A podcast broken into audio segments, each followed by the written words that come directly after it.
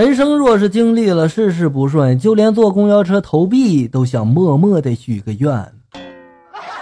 一个男同学递纸条给我，就说了啊，我喜欢你，能留个联系方式吗？于是我就把这电话号码写在纸条上递给他了。结果第二天上课，他又递纸条给我，说道：“不愿意给你就直说，用不着编个假的 QQ 号码来骗我。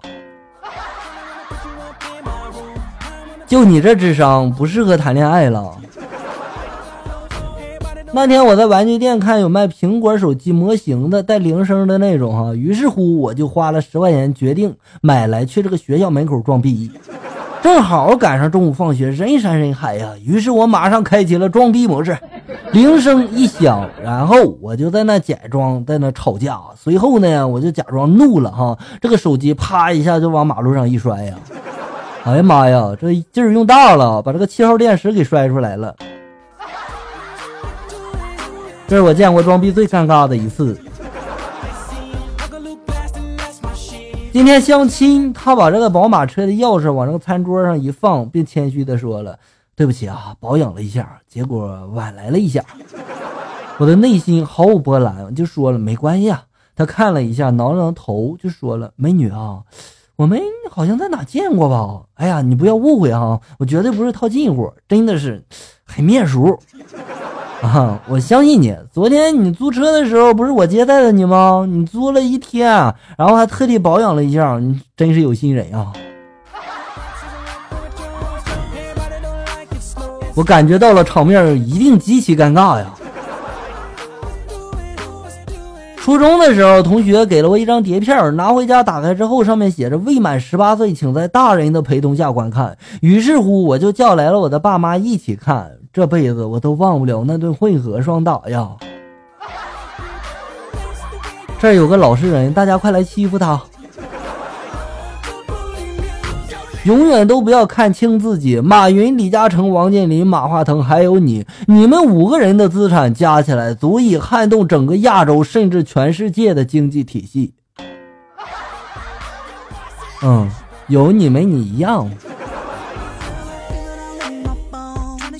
女孩所说的大叔是指那种温和、稳重、清爽，身材依然很棒，事业有成、睿智、善于倾听，依然相信爱情，稍微有一些岁月的沉淀，但依然还很帅的男人。和三十五至五十岁的男性人类不是一种生物，所以别有事没事自称大叔啊。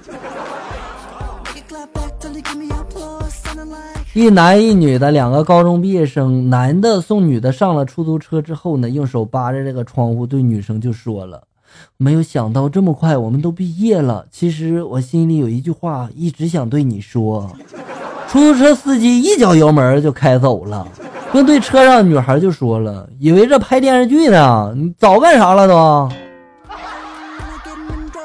他们电视看多了啊，我猜这个司机是单身吧。跟老婆逛街呢，他看中了个包包，非要买。我就说了，你家里面不是好几个的吗？结果他生气的就回来了，到家就一直玩那个电脑啊，两个小时都没有理我呀。我实在看不下去了，就过去哄哄他，然后同意陪他回去买那个包包。他这才把已经放进购物车的轮椅给删了。现在你的心脏不砰砰跳了是吧？一天，灰太狼把美羊羊的肚子搞大了。红太狼呢，知道此事之后，就暴打了灰太狼一顿呀。灰太狼这时候哭着就说了：“老婆，我只是想让你多吃几只羊。”灰太狼这解释没毛病是吧？什么是安全感？你有一把刀。那什么是喜欢呢？你把刀给了他。什么是痛呢？他用刀刺向了你。那什么是爱呢？他用刀刺伤了你，你还担心血会弄脏了他的衣服。我问闺蜜了，什么是真爱呢？闺蜜就说了，如果我裸体在一个男人的面前，而他第一关心的是我会不会感冒。这便是真爱，我就说了，那你该有多丑啊，男人才会这样问。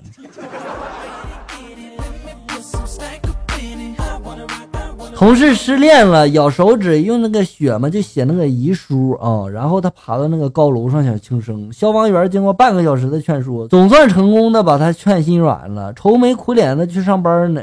然后到那之后呢，这个指纹打卡打不上了，罚他旷工。现在他又爬上了高桥上面去了，所以下次别咬打卡的手指了哈。下面来看一下校友们发来的段子。搞事情发来的段子，我是标准的啃老族，吃不了苦，受不了累，每个月挣的钱连买衣服都不够。最近呢，爸妈身体不好，家里生意越来越不景气了，我就想着我不能这么颓废下去了，要为我们这个家做点什么。上了这么多年的学，我也并不是一无所处啊，所以经过我的深思熟虑，我毅然决然的决定了嫁人。嫁了之后又有两个老人可以让你啃了，是吧？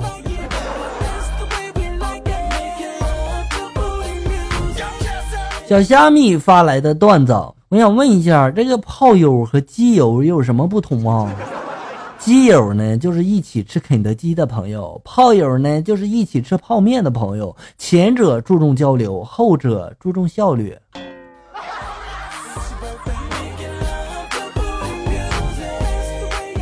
今天我在外面玩了一天呢，看什么都像你，真的吗？看在你这么想我的份上，下次你想去哪玩，我带你去。你今天去哪玩了呀？